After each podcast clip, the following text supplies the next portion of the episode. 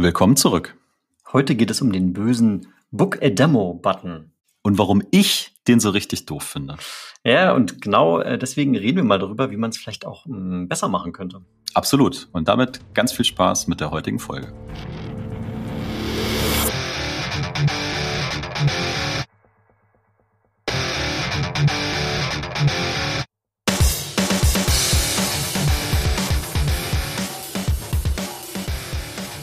Sales Excellence, dein Podcast für Software B2B Vertrieb und Pre-Sales. Ich bin Tim, Pre-Sales Leader bei Miro. Ich bin Jan, Pre-Sales Leader bei der SAP und damit ein ganz herzliches Willkommen zu einer neuen Folge. Lieber Hörer, liebe Hörerin, dieser Podcast ist, wie ihr wisst, ein Hobbyprojekt und wir freuen uns natürlich über jede Unterstützung. Schau also gerne mal in die Show Notes. Dort findest du nämlich einen Link zu unserem Buch, Die sechs Wege zum effektiven Sales Engineer. Wir danken dir dafür. So, Jan, wir sind mal wieder unter uns ja, just you and me. Und äh, wir haben uns mal vorgenommen, ein Thema zu beackern, was uns schon seit längerem auf den Herzen liegt, nämlich dieser wilde Book a Demo Button auf sämtlichen SaaS-Firmen Webseiten. Ja. Vielleicht so mal als ja, Kontext dafür. Natürlich gehört im SaaS-Vertrieb für uns alle, im komplexen Lösungsvertrieb, die Demo mit dazu. Und es ist auch erstmal verständlich, dass man auf den Webseiten eine Möglichkeit bietet, potenziellen Interessenten irgendwie Kontakt aufzunehmen. Ne? Und so wie das heute eben in sehr vielen Fällen ist, da gibt es dann für die Inbound-Leads eben die Möglichkeit, auf die Webseite zu gehen und drücken eben diesen Book a Demo, Demo buchen, whatever denn da mal so draufsteht, Knopf. Und eine Frage, die man sich da vielleicht stellen kann, ist, was ist eigentlich im Kopf des potenziellen Kunden bisher schon gelaufen? Ja, also ich muss erstmal sagen, ich finde es schön, dass wir Zweisamkeit haben. Und wir stehen sogar quasi fast auf derselben Stelle. Wir sind nicht virtuell, wir sind physisch es, zusammen. Es ist wirklich sehr es romantisch. unglaublich romantisch zwischen uns. Und dann muss ich sagen, ich möchte diesen äh, Book a Demo Button gerne vernichten. ich möchte ihn bitte nicht mehr sehen. Da, dazu später mehr. Beziehungsweise mit dem, was du gerade gesagt hast, kommen wir eigentlich genau schon zu dem Punkt. Ne? Der Knopf heißt Book a Demo. Und dann denke ich mir als potenzieller Kunde, genau, ich sehe jetzt eine Demo. Aber was in Wirklichkeit passiert, ist ja meistens was ganz anderes. Nämlich ich werde durch den vertrieblichen Fleischwolf gedreht und über mehrere Instanzen qualifiziert ja. und discovered und habe dann immer noch keine Demo gesehen. Gleichzeitig steigt mein Frust. Ja, absolut. Und vielleicht noch mal kurz einen Schritt zurück, weil spannend ist ja auch mal darüber nachzudenken, was ist denn bei dem Kunden im Kopf bisher schon so gelaufen, bevor er auf diesen Knopf drückt. Und da kann man ja vielleicht zwischen verschiedenen Szenarien unterhalten. Wir haben nämlich mal vier hier herausgearbeitet. Erstens, vielleicht das Banalste, da hat einfach jemand auf der Webseite, fand das interessant und ist einfach mal neugierig und sagt hier, komm, mal gucken, was passiert so ungefähr. Zweitens, vielleicht gab es da schon eine gewisse Abstimmung, vielleicht haben sich der Mensch, der also auf diesen Button klickt, mit den Kollegen schon abgestimmt und sagen, ja, tatsächlich wäre das ja mal irgendwie eine Evaluierung wert, irgendwann mal, lass doch mal irgendwie da, sind wir uns einig, dass es interessant wäre. Also schon mal so eine Maturity weiter sozusagen. Das nächste wäre sicherlich für uns der Idealcase aus dem vertrieblicher Perspektive. Es gibt schon ein internes Projekt, vielleicht gibt es sogar schon Budget, also ein Budget, was definiert wurde, Geld steht bereit. Und im Prinzip geht es noch darum, jetzt den richtigen Anbieter herauszufinden. Ja, oder eben tatsächlich vier überlappt vielleicht ein bisschen mit, äh, mit dem ersten, ja, einfach mal so ein bisschen Recherche betreiben. Ne? Also je nachdem, wo sich also ein Kunde im Buying Cycle befindet, steht der ganz am Anfang vielleicht auch einfach mal Informationen ran schaffen, ein bisschen Recherche betreiben. So, also wir merken, da ist schon eine große Bandbreite. Was vielleicht auch Teil des Problems ist, in Anführungszeichen, was wir ja dann später im Vertrieb beobachten. Aber vielleicht äh, gehen wir ja nochmal tiefer darauf ein, was du jetzt gerade gesagt hast. Nämlich, was erwartet denn der Kunde eigentlich, wenn er auf so ein Book a Demo-Button klickt. Ja, dass er eine Demo sieht. Ja, eigentlich ziemlich so. banal, ne? Nämlich, dass er eine Demo bekommt. So ungefähr. Aber ich möchte auch nochmal, das, was du gerade gesagt hast, ich halte es für äußerst wichtig, weil es ja was mit dem zu tun hat, wie ich als Anbieter in dem Fall meinen potenziellen Kunden ja auch steuern und guiden möchte. Ne? Mhm. Also die Sachen, die du beschrieben hast, so Dami würde sagen Maturity Level mhm. von meinem potenziellen Kunden oder Prospect oder Lead, was auch immer. Ja, das wird wieder ganz Denglisch hier heute. Ja. Ne? Aber hey, ja. sind wir drüber hinweg. Wir, wir wurden gebeten, mehr Denglisch zu sprechen. Here we go. ja, ähm, genau, das gibt's kostenlos auch. So, und das ist ja auch ein ganz spannendes Thema. Also, was du ja auch gesagt hast, die Leute, die dann den Book a Demo Button klicken, die stehen ja unter Umständen an ganz unterschiedlichen, ganz unterschiedlichen Schritten. Mhm. Ne? Und wir haben ja schlechte Prozesse auch schon erlebt. Das ist ja, wo ich die ganze Zeit auch am Schimpfen bin, dass du dann in so einen Standard-Funnel irgendwie reinkommst und dann kommst du wie alle anderen auch in dasselbe äh, Meeting mit dem SDR oder was auch immer und der stellt dir genau dieselben Fragen wie allen anderen weil er das noch gar nicht einschätzen kann. Dabei könnte man äh, viele Dinge vorher vielleicht sogar schon klären und dann auch gucken, ist der Book a Demo Button für den der, das Richtige oder ist es eher der Watch a Video Button? Mhm. Und dann komme ich danach da rein. Ne? Also wir reden ja auch ein bisschen Worst Case. Aber das äh, ist für mich eben genauso das Kontraproduktive. Du hast dich vielleicht schon informiert, du weißt vielleicht sogar halbwegs, was du willst oder was dein Problem ist dann drückst du da drauf und anstatt dass du was siehst, was meine Erwartungshaltung schon wäre, ja, kommst du erstmal in die Qualifizierung. Ja, du kommst in die Pipeline. Ja, also du kommst einfach in die Pipeline, nämlich ganz oben wirst du einsortiert und was passiert dann in, ich sag mal, 99 Prozent aller SaaS-Firmen? Dann kommt erstmal ein SDR an und schreibt dir eine E-Mail oder ruft dich an. So, und dann stellt dir irgendwelche Fragen. Ähm, ich glaube, die guten Organisationen sind hier schon an einer Position zu sagen, hey, der SDR gibt vielleicht tatsächlich schon mal eine Demo. Also habe ich schon mal gehört, habe ich schon mal gesehen. Passiert nicht so oft, aber gibt es durchaus. Das okay. Weil dann wird nämlich tatsächlich auch mal die Erwartungshaltung erfüllt. Was aber auch ganz oft passiert, ist, dass der SDR und der Kunde dann, der potenzielle Kunde in dem Fall, eben ein Gespräch führen, halbe Stunde, vielleicht sogar länger, wo viele Fragen gestellt werden und das fühlt sich dann aus der Kundenperspektive auch schon so komisch an, weil ganz oft, und ich habe diese Calls mir oft bei Gong und so weiter angehört, das ist dann echt wie so ein Verhör teilweise. Also nicht, nicht so geil von der Experience her. Und das Schlimme, um jetzt noch eins oben drauf zu setzen, ist, dann kommt, nachdem der SDR jetzt sagt, ja, okay, ist hier wirklich eine Opportunity, ich habe jetzt hier Qualifizierung gemacht, in Anführungszeichen, dann kommt nochmal der Seller rein, ja, also eben die Account Executive Rolle und dann geht das Spiel fast nochmal von vorne los. Wenn die gut sind, dann findet da vielleicht ein Handover statt, die tauschen dann die ihre Discovery-Notizen aus und so weiter, Salesforce gepflegt natürlich und so weiter. Also praktisch zwei Meetings sind jetzt schon passiert und eine Demo gab es eigentlich immer noch nicht. So. Also das ist durchaus in vielen SaaS-Organisationen, soweit wir das beobachtet haben, der Alltag.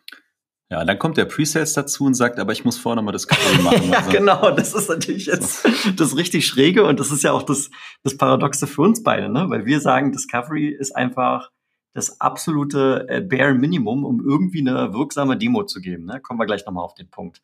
So, und darum sagen wir irgendwo zu Recht, naja, so eine, so eine Harbor Cruise Demo braucht jetzt auch keiner. Also Harbor Cruise, nochmal den Begriff kurz geklärt. Ich zeige dir aus meiner Software im Prinzip alle Funktionen und Features und alle Bereiche, die es da so gibt. Der Feature-Function-Shotgun-Approach, ne? weil ohne Informationen kann ich ja auch keine Demo machen, die irgendwie auf irgendwas einzahlt, was jetzt diesen Kunden insbesondere umtreibt. So, naja, also wenn wir die also auch noch einfordern, dann haben wir praktisch schon drei Stunden Meeting gehabt, ohne dass der Kunde irgendeine Demo gesehen hat. Ja, und selbstverständlich muss man sagen, es hat sicherlich auch was mit der Komplexität dessen zu tun, was du anbietest. Ne? Ob du jetzt da wirklich auch vorne ja mehr Prozess dann brauchst, um zu verstehen, oder ob du sagst, ha, ich bin so spezifisch in meiner Nische und meine Value Proposition ist so klar, die knall ich dir einfach um die Ohren und dann passt es schon. Also wir ignorieren mal ein Stück weit die Komplexität und gucken uns ein bisschen, bisschen den Prozess hier an. Ja, klar. Also sicherlich ist auch so ein bisschen der, der Worst Case, aber habe ich tatsächlich auch so schon in, in mehreren Firmen erlebt, dass genauso läuft. Aber zu der Komplexität, ich meine, ich will jetzt noch nicht in die, die Lösung äh, vorgreifen, da kommen wir jetzt gleich drauf. Aber da glaube ich, gibt es auch gute Möglichkeiten, damit umzugehen, auch bei, bei komplexen Softwareprodukten. Absolut. Ja. Und ich glaube, der letzte Gedanke hier, der vielleicht nochmal spannend ist zu erörtern, ist eben, die Frage ist ja, was bedeutet eigentlich wirklich Kundenzentriertheit? So, und wir sagen ja auch aus der Pre-Sales oder Sales Engineering Seite, wir wollen nur an Opportunities arbeiten, die gut qualifiziert sind. Weil meistens sind die Ratios, also du hast keine Ahnung, auf alle vier Account Executives oder alle fünf oder alle sechs kommt ein Sales Engineer. Das heißt, wir können sozusagen allein durch diese Kapazität, die in diesen Funktionen bereitsteht, überhaupt nicht auf jeder Opportunity so früh arbeiten wie die Seller. Das geht einfach nicht. So, darum braucht es ja irgendwie in der Pipeline gewisse Qualitätskriterien, die erfüllt sein müssen, bevor man sagt, okay, das Unternehmen ist jetzt bereit, noch mehr Ressourcen auf eine Verkaufschance zu setzen. So. Das ist aber die, die, ich sag mal, die äh, egoistische Perspektive aus der Company-Perspektive, weil wir wollen unsere Ressourcen effektiv einsetzen. Was das mit dem Kunden macht, wird der bei der Betrachtung nicht, ja, ist nicht berücksichtigt. Ja, und so, noch dazu. Also ist einfach dieser, dieser Gratwanderung zwischen einerseits Kundenzentriertheit, wo du maximalen Input wirksam dem Kunden lieferst, versus wie baue ich meine Vertriebsorganisation eigentlich skalierbar? woher solche Ratios kommen. Ja gut, also so wie du redest, könnte man jetzt denken, Demos machen nur die SEs, was in manchen Firmen sicherlich äh, leider so ist, aber ich äh, wäre an der Stelle ein starker Verfechter davon, dass in so einer frühen Phase ich keinen SE brauche, um eine Harbor Cruise Demo oder wie auch immer das Ding dann heißt, ja. zu machen. Aber klar, wenn ich sage, ich habe super erklärungsbedürftig, ist super deep und meine Org ist vielleicht anders so aufgestellt, wie es sein sollte, dann habe ich hier nochmal einen limitierenden Faktor und ob ich dann noch, bin ich wahrscheinlich weder skalierbar noch kundenzentriert. Ja, ist, genau, ja. Ist dann beides doof. Aber ja, also es sollte auf jeden Fall mehr Seller und SDAs geben, die auch das Produkt zeigen können. Also das ist auf jeden Fall mal schon ein Teil der Lösung. Ne? Aber wir haben jetzt hier noch ein paar andere Ideen mitgebracht, die äh, vielleicht darauf einzahlen können, dass eben diese Diskrepanz zwischen der Kunde erwartet eine Demo und er ist gleichzeitig in unserem Pipeline-Prozess gefangen verbessern kann. Ja, und ich habe ja vorhin gesagt, können wir bitte diesen Knopf löschen? Ich, ich möchte das nicht. Ich mag diesen Knopf nicht. Und jetzt, also jetzt sage ich einfach mal, was ich denke. Für mich müsste der Knopf eigentlich heißen, hallo, ich hätte gern Discovery. Oder noch, noch übertriebener, hallo, ich möchte mal gerne mein Problem mit Ihnen teilen. Und wir haben hier als ersten Punkt aufgeschrieben. Einen Termin beim Psychologen, bitte. ja. Psychologe Prömme. Wirklich mal klar zu haben, wer soll bei mir kaufen? Ne? Also wer ist mein idealer Kunde? Wie sieht mein Ideal Customer Profile aus? Oder vielleicht habe ich auch mehrere. Und wie muss ich dann diese Journey aus Käufersicht gestalten, um dem gerecht zu werden und das möglichst optimal zu tun? Und wenn mein Anspruch ja am Anfang ist, dass ich was verstehen muss, damit ich eine ideale Lösung präsentieren kann, dann kann ich doch den Button nicht Book Demo äh, benamsen, weil es einfach nicht das ist, sondern ich muss es ja erstmal verstehen. Ne? Außer ich habe, weiß ich nicht, so ein banales Produkt, wo ich halt nichts verstehen muss, wo ich sage, ja, hier gibt's nur einen Screen und der ist hier, schaust dir an und dann kannst du es kaufen. Aber wir sind ja eher in einem komplexen Bereich unterwegs. Und für mich ist das so ein Mindset-Thema. Also es triggert doch auch was anderes bei mir als potenziellem Interessenten, wenn ich da so abgeholt werde, anstatt zu sagen, ja komm, ich zeig dir meine geile Software, weil eigentlich die Software will doch keiner kaufen. Die haben ein Problem und dafür brauchen sie eine Lösung. Das hat dann irgendeinen Namen und irgendwelche Funktionen, aber es ist doch nachgelagert. Und wir fangen es ja aus der Sales-Sicht dann immer auch genauso an. Wir sagen ja immer, ja, schön, dass wir zusammen reden können. Jetzt erklären Sie mir mal, was ist Ihr Problem, was ist Ihre Challenge und was wollen Sie eigentlich erreichen und bis wann wollen Sie das erreichen? Ja, also dieses Bewusstsein zu haben, glaube ich, wäre mal der erste Schritt. Ja, und ich kann dir genau sagen, was unsere Kollegen aus dem Marketing dir entgegenhalten werden, weil die haben nämlich AB-Tests bis zum Abwinken gemacht und haben einfach festgestellt, dass wenn der Button Book a Demo heißt, die Conversion mit Abstand am besten ist. Ja, die Conversion fürs erste Meeting. Aber wie sieht's denn danach aus? Ja, fair enough. Ja. Und es ist ja auch okay. Also, wenn das Marketing sagt, hey, wir haben hier belastbare Zahlen, dass dieser Claim oder dieses Wording besser konvertiert, okay, ne? aber dann was ist der Kontext? Also bin ich dann genau bei der Erwartungshaltung, ja, eigentlich will jemand was sehen und gar nicht groß mit uns labern, mhm. sondern einfach nur diese ja. Information kriegen und ist ja. dann der Prozess, den wir haben mit SDA und AE und so weiter. Passt der dann überhaupt? Ist der wirklich zielführend? Oder kann ich dieses Thema nehmen, uns einfach mal umdrehen? Ne? Ja. Und äh, so ein bisschen damit vielleicht auch auch spielen. Ne? Also wie hier könnte ihre Werbung stehen. So, hier würde eigentlich stehen, Book a Demo, aber eigentlich ist das Schwachsinn bei 1, 2, 3. Ja. Und wenn du effizient mit uns arbeiten willst, dann mach so. Ja, und das nächste ist für mich auch, jetzt sind wir auch wieder in der Lösung drin.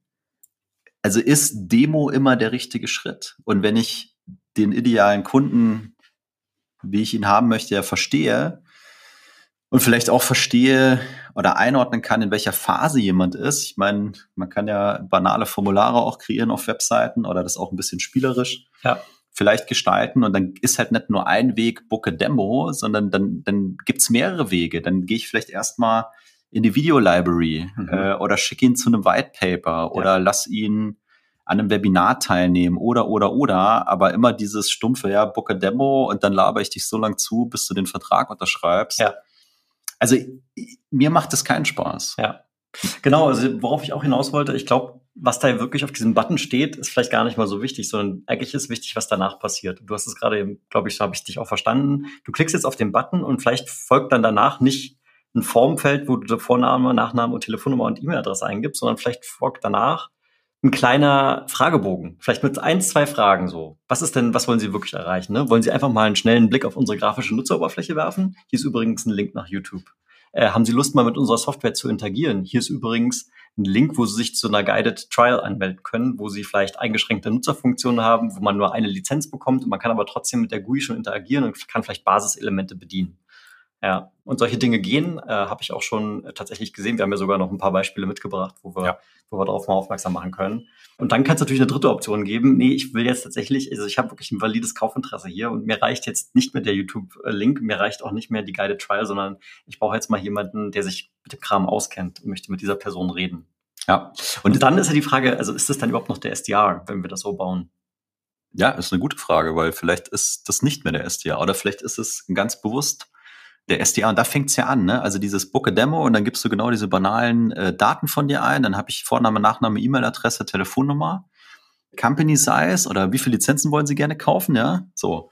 Und weiß aber eigentlich noch gar nichts. So, ja. wieso kann ich das nicht umdrehen? Und so wie du gesagt hast, wenn ich mein Ideal Customer Profile habe und auch weiß, wie sieht klassischerweise diese Buying Journey aus? Ne? Wir haben über Research geredet, wir haben über äh, da ist schon ein Projekt und so weiter.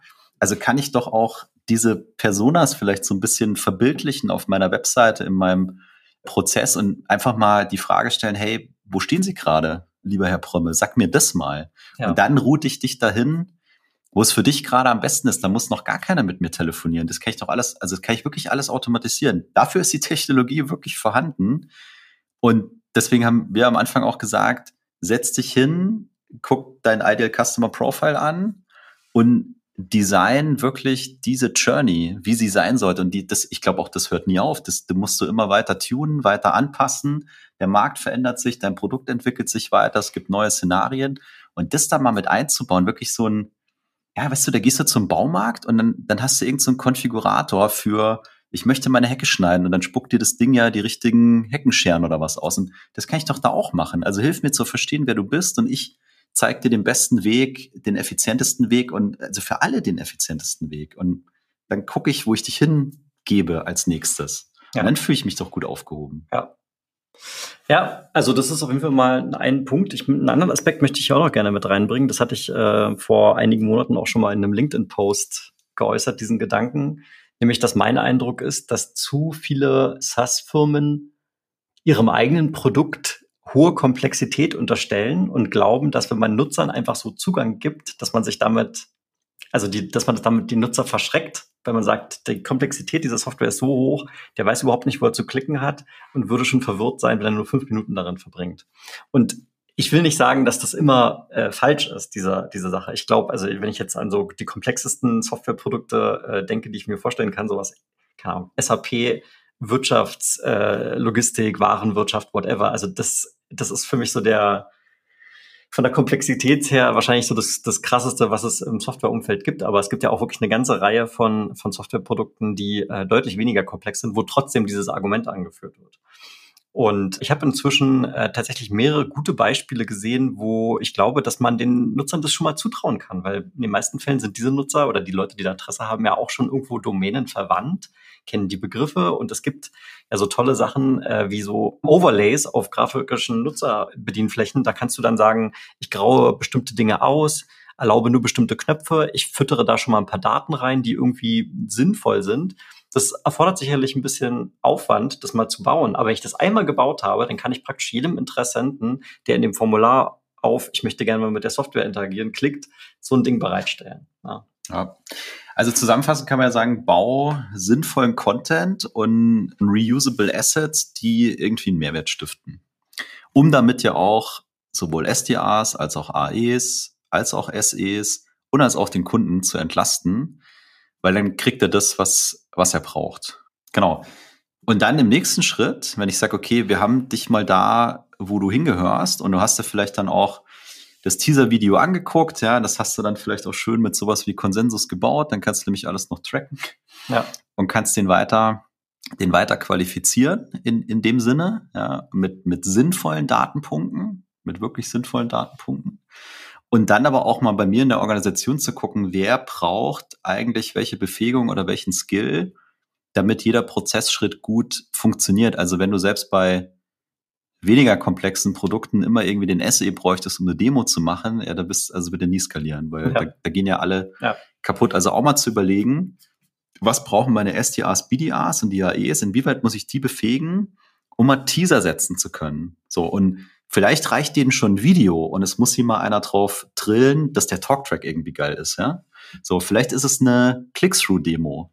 Ja, vielleicht ist es auch die echte Software. Keine ja. Ahnung, ist für ja. mich alles Teil von Design, diese Journey und leite davon auch ab, welche Funktion in deiner Sales-Org braucht, mhm. braucht welche Befähigung mhm. und gib den Leuten diese Befähigung. Ja, das sind zwei Dinge gesagt. Ich glaube, die muss man vielleicht mal ganz kurz äh, noch mal kurz erklären für die, die es vielleicht nicht kennen. Also mit Click-Through-Demo meinst du so eine Art so eine, so eine Fake-Umgebung, wo du im Prinzip eigentlich mit Screenshots interagierst, aber trotzdem bestimmte Buttons funktionieren und Displays funktionieren und man klickt sich halt so durch. Und das fühlt sich so an, als sei das die richtige Software, aber eigentlich interagierst du nur mit Screenshots. Ja. So, das meinst du mit Click-Through-Demo. Und das andere, was du gesagt hast, was vielleicht auch nicht unbedingt jeder kennt, ist äh, Konsensus. Ich meine, wir werden jetzt nicht von Konsensus bezahlt, aber man kann ja trotzdem mal kurz mal erläutern, was die machen. Es ist eine Softwarefirma, die im Prinzip es erlaubt, Pre-Sales-Organisationen Demo-Snippets als Videocontent zu speichern und du kannst dann mit deinem Kunden einen Link teilen, der sich im Prinzip so der sich sein eigenes Abenteuer zusammenklickt. Der, der Kunde sagt halt, okay, ich habe Interesse an der Funktion, an der Funktion, an dem Thema und an dem Use Case. Und basierend auf dem, was der Kunde dieser vorgefertigten Form auswählt, bekommt er dann im Anschluss eine, eine Reihe von Demo-Videos angezeigt, die genau auf die Punkte einzahlen, die er vor sich angeklickt hat. Also so eine Art automatische Discovery und automatische Demo, ohne dass irgendjemand in irgendeinen Call springen muss.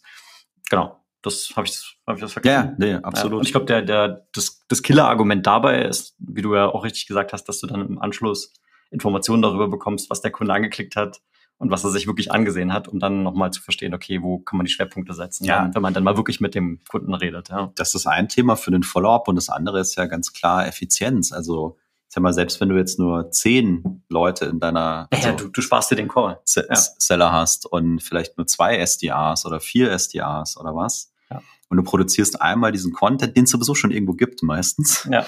und bringst ihn halt in diese Struktur und hast dir und das, wie gesagt, es fängt halt für mich ganz vorne an. Also du musst wissen, wer ist deine Target Group wirklich im Detail, welche Personas sprichst du an, was haben die für Use Cases, Pain Points, bla bla. Und dann, was muss ich dagegen stellen, dass diese Person sagen würde, okay, ihr liefert mir wirklich einen krassen Mehrwert. Also ja. ich denke, es reicht da nicht dann ein Video zu machen von, oh, guck, hier ist unsere tolle Funktion, sondern es muss ja eher dieses, warum ist das für dich potenzieller Kunde äh, so relevant. Also die Art und Weise der Darstellung, die muss schon, schon auch passen. Ne? Wenn ich, wenn ich äh, Krütze-Videos in eine Library stelle, dann wird es mich nicht wirklich weiterbringen. Und das, deswegen finde ich, ist das vorne so wichtig, wirklich mal diesen Hirnschmalz in diese strategischen Überlegungen zu stecken und davon dann die anderen Sachen abzuleiten. Ja. Alright, wir hatten jetzt äh, als Recherche für diese Folge haben wir uns ja auch mal so ein paar Beispiele angeguckt. Ne? Wir sind auf ein paar, ähm, wir haben uns glaube ich auf deutsche mit Absicht auf deutsche Unternehmen fokussiert, ne? deutsche SaaS-Firmen und haben gesagt, hey, wie machen die das eigentlich? Was haben die für Button? Äh, wie gehen die damit um? Und äh, dabei sind uns zwei Dinge positiv aufgefallen, beziehungsweise zwei Unternehmen sind positiv aufgefallen.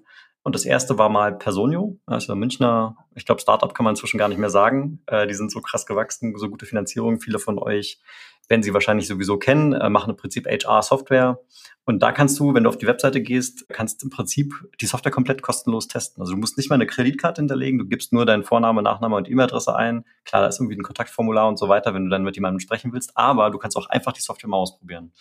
Wahrscheinlich sind da nicht alle Module freigeschaltet. Wir sind jetzt auch nicht bis ins, ins Detail äh, eingedrungen.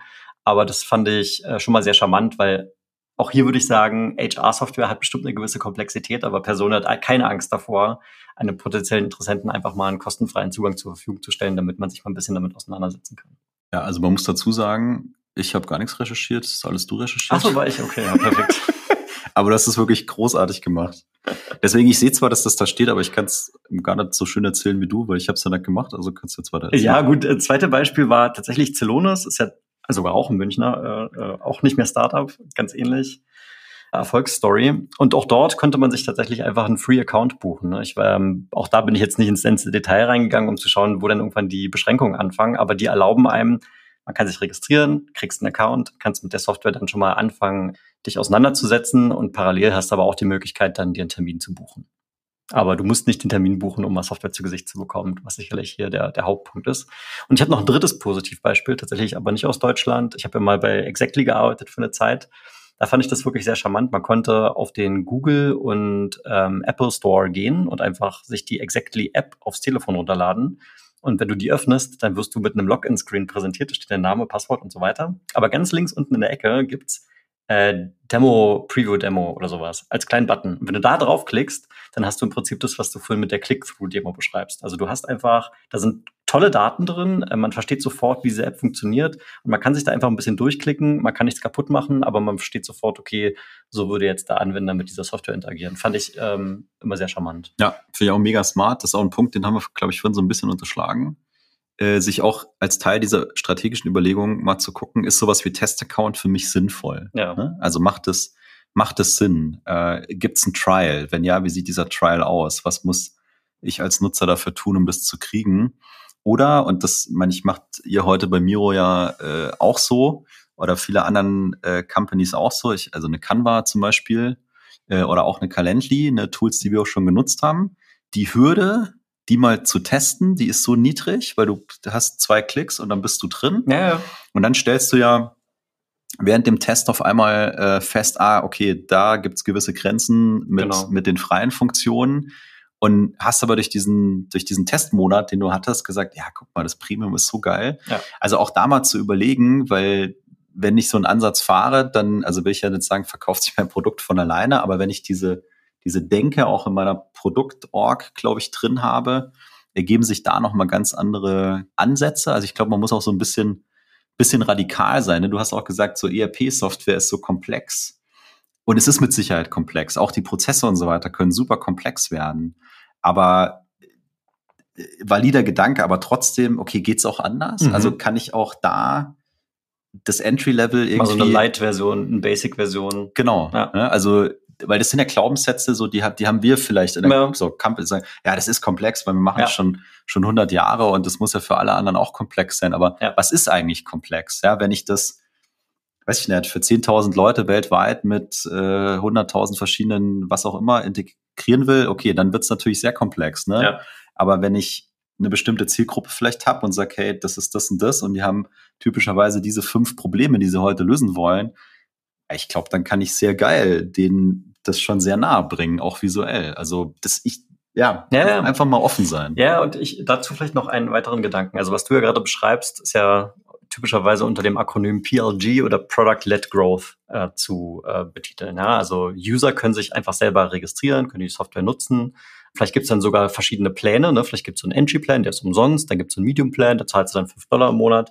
Und irgendwann ganz rechts steht dann irgendwie sowas wie Enterprise Edition. Ne? Und da ist dann typischerweise, kann man sich den nicht mit der Kreditkarte selber klicken, sondern da musst du mit jemandem telefonieren. So, aber bis du mal da angekommen bist mit deiner Usage und reichen ja die ersten Pläne vielleicht mal aus. Und da redet man ja typischerweise von Self-Service.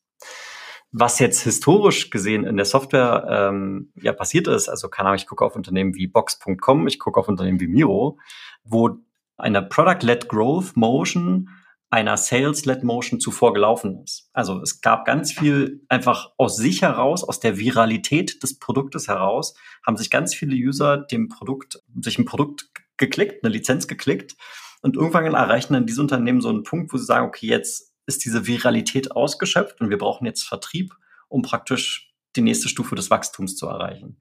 Und ich glaube, dass es da draußen ganz viele SaaS-Firmen gibt, die ähm, nie eine Product-led Growth Motion hatten aber die trotzdem davon profitieren würden, um sich neue Pipeline äh, reinzuschaffen. Und das ist ja genau das, was du gerade meinst. Und äh, da, glaube ich, ist eben Angst auf der Berater, der dann sagt, ja, nee, ist zu kompliziert und können wir nicht machen und so weiter.